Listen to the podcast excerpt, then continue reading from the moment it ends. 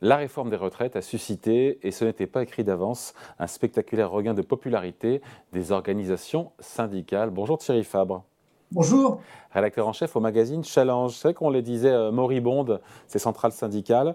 Euh, et ben, il se trouve que les syndicats sont plus vivants que jamais dans ce combat contre la réforme des retraites voulue par Emmanuel Macron. Euh, des syndicats unis, ce qu'on n'a pas vu depuis, depuis au moins plus de dix ans, non? Exactement, on l'avait pas vu depuis 2010, depuis la réforme Sarkozy des retraites, déjà à l'époque.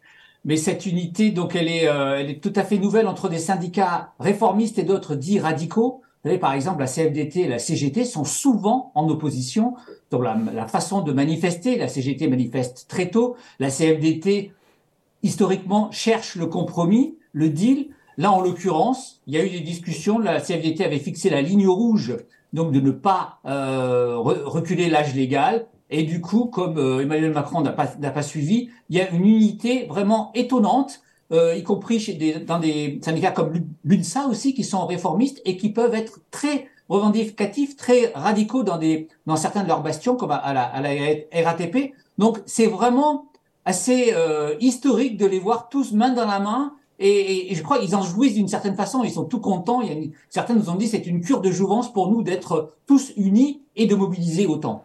Bon, est-ce que ce front uni des syndicats, est-ce qu'il peut durer au-delà de l'aspect conjoncturel? Est-ce que parce qu'on voit une CGT quand même qui est plus jusqu'au boutiste, ce n'est pas lui faire injure que la CFDT. Alors, le, premier point, c'est quand même de parler euh, de, de, de leur popularité. Est-ce que cette popularité auprès des Français, est-ce qu'elle est durable? Euh, On voit bien que les, les sondages d'opinion montrent que, en ce moment, les Français les considèrent comme beaucoup plus crédibles que les politiques. Euh, ils ont été capables d'organiser ces manifestations, de les organiser sans débordement. Donc il y a vraiment un, un regain aussi de popularité auprès des Français. La, la, la, grande question ensuite, c'est est-ce qu'ils peuvent faire plier Emmanuel Macron euh, avec cette mobilisation? Le, le, le, grand paradoxe, c'est qu'il y a beaucoup plus de monde que lors de la crise des Gilets jaunes dans la rue, mais pour l'instant, il y a peu de résultats. Euh, certains disent parce qu'il n'y a pas de violence. Et donc, euh, en ce moment, on voit bien des discussions en leur sein, certains qui, veulent des, des, actions beaucoup plus radicales pour justement effrayer le pouvoir et pousser le pouvoir à, à, à reculer, parce que visiblement, les millions de personnes dans les rues ne font pas bouger pour l'instant l'exécutif. Ouais. Elles sont prêtes à tenir dans la durée. Euh, les centrales, si le conflit, justement, devait s'inscrire dans un temps un peu plus long, sachant qu'a priori, le vote est prévu pour la, euh, la semaine prochaine à l'Assemblée nationale C'est la grande question entre la, légitimité du Parlement et la légitimité de la rue. Certains, côté syndicats, pour l'instant en off, hein, parce qu'ils ne veulent pas l'exprimer, disent qu'une fois que la loi sera votée, ce sera extrêmement difficile de continuer, parce qu'effectivement, surtout si elle est votée 149-3, c'est-à-dire qu'il y aura quand même une majorité qui, qui, va la voter au Parlement, et donc cette euh, légitimité peut s'imposer.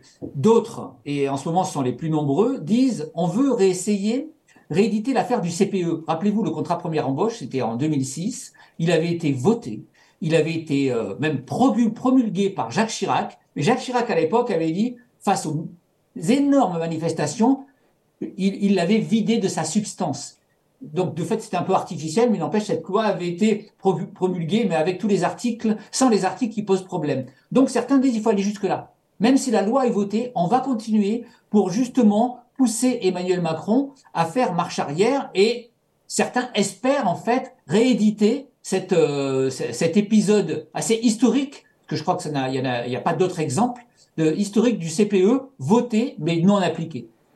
Ouais, après, comparaison n'est pas raison, mais la situation n'était pas totalement la même. À l'époque, il y avait beaucoup de jeunes, puisque ce contrat première embauche concernait les jeunes euh, qui étaient dans la rue, il y avait des affrontements, voilà.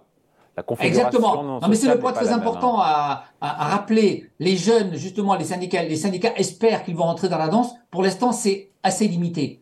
Il y a assez peu de blocage d'université, peu de blocage de lycée. À l'époque, avec le CPE, c'était massif. Il y avait à la fois plus de monde dans les rues et des affrontements. C'est vrai que c'est triste de, de, de, de, penser à cela, mais les, les, affrontements peuvent faire plier le pouvoir politique, et alors que la manifestation pacifique a moins, a moins d'effet. D'où, le débat au sein des syndicats pour ceux qui veulent multiplier les actions coup de poing. Alors on a vu des actions, notamment dans euh, côté euh, énergie, électricité, avec des, coupures de courant. Donc une partie des syndicats qui veulent être plus radicaux parce qu'ils disent que c'est la seule façon d'être efficace. Les syndicats, donc, euh, Thierry, qui ont gagné en popularité, euh, comment on explique comment les centrales ont réussi à redorer leur blason, sachant que on sait bien que pendant très longtemps, les inscriptions dans les syndicats étaient en chute libre hein.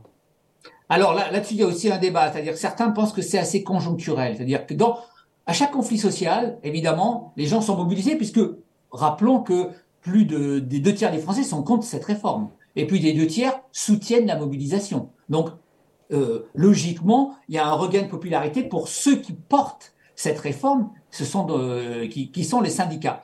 En revanche, certains spécialistes du social nous disent attention, ça peut être qu'un euh, conjoncturel parce que fondamentalement, depuis dix ans, les adhésions sont en baisse, le taux de syndicalisation est, en baisse. Les derniers chiffres montrent encore une légère érosion dans le public et dans le privé. Et pour ces spécialistes du social, par exemple Dominique Andolfato, qu'on a interviewé dans Challenge, nous dit c'est pas de, nature à renverser le, la désaffection profonde vis-à-vis des syndicats qui est un peu similaire à celle pour les pour les vis-à-vis des politiques. Donc ça pourrait être euh, un feu de paille, c'est-à-dire un, regain euh, d'espoir vis-à-vis des syndicats. Mais si jamais la réforme passe, on risque de, de retrouver le même trend qui est assez négatif à leur égard. Hmm. Même si les adhésions sont reparties à la hausse si on écoute les centrales syndicales. Hein.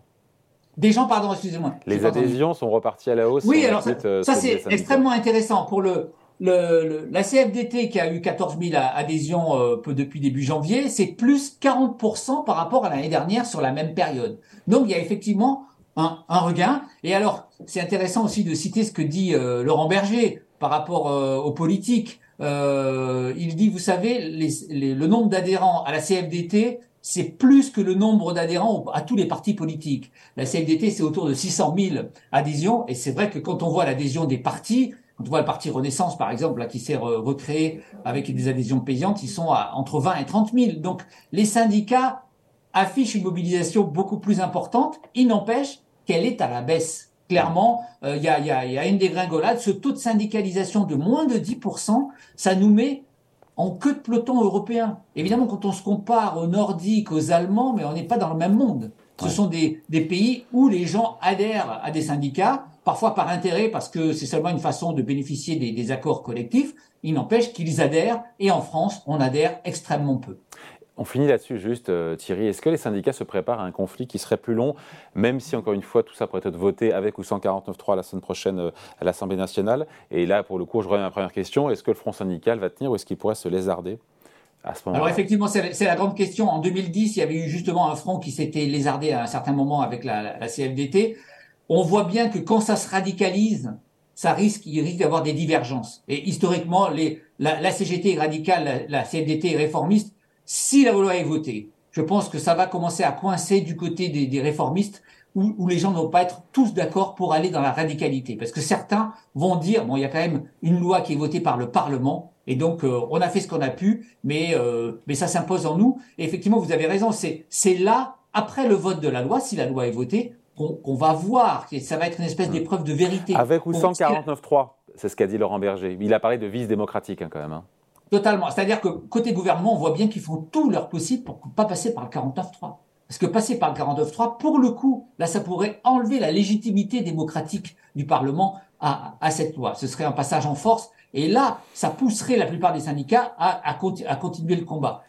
Une loi votée 149-3, ce serait, c'est, évidemment plus facile à, à imposer aux, contestataires, mais il y a, une vraie épreuve de, vérité. On revient à la question de la mobilisation. Je pense que ce qui est assez fondamental, c'est savoir si les jeunes peuvent entrer dans la danse ou pas. Voit bien que le pouvoir a peur des jeunes. Si les jeunes vont dans la rue, je pense que là, ça peut changer l'équilibre. S'ils n'y vont pas, comme ça semble le cas actuellement, ça, risque de, donc de tourner en faveur de l'exécutif.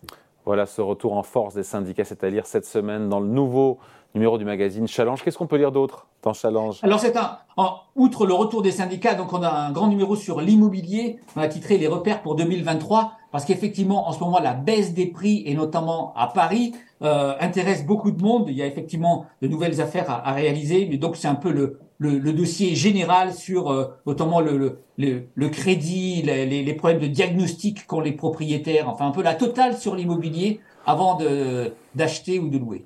Voilà ce retournement du marché de la pierre qui est en cours depuis l'automne dernier. Merci beaucoup Thierry Fabre, donc rédacteur en chef à l'hebdomadaire. Salut. Au revoir.